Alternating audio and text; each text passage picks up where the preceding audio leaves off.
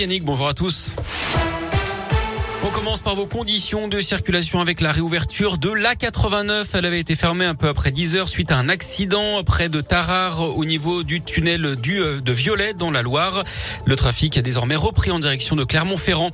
À la une ce jeudi, la reprise des débats au procès de Nordal Lelandais avec en ce moment les réquisitions de l'avocat général aux assises de l'Isère à Grenoble. C'est l'avant-dernier jour d'audience.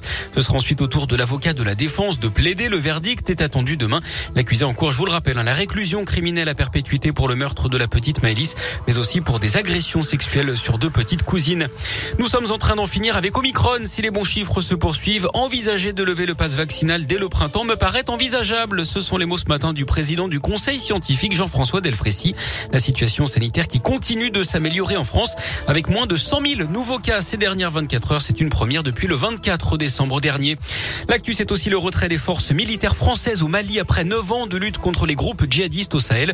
On a appris ce matin la fin de l'opération Barkhane. La France met en avant la difficile coopération avec la junte au pouvoir à Bamako, la capitale malienne. Il faudra 4 à 6 mois pour que le retrait soit total. Paris ne quitte pas la zone pour autant puisque des unités seront redéployées en Afrique de l'Ouest et dans le golfe de Guinée. Depuis 2013, 53 soldats français ont été tués au Sahel, dont 48 au Mali. Un policier condamné à Villefranche-sur-Saône après un tir accidentel sur une collègue. L'affaire remonte à octobre 2016. D'après le progrès, le mis en cause avait déchargé son arme dans le hall du commissariat, ce qui est interdit. Une balle était restée coincée dans le pistolet. Il avait alors visé sa collègue pour plaisanter sans savoir qu'un coup allait partir.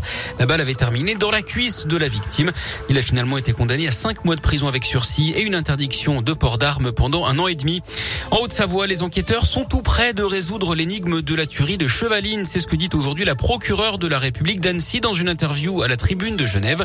Le 5 septembre 2012, trois membres d'une même famille britannique et un cycliste savoyard avaient été retrouvés morts, euh, tués d'une balle dans la tête sur une route de montagne près de Chevaline sur les hauteurs du lac d'Annecy.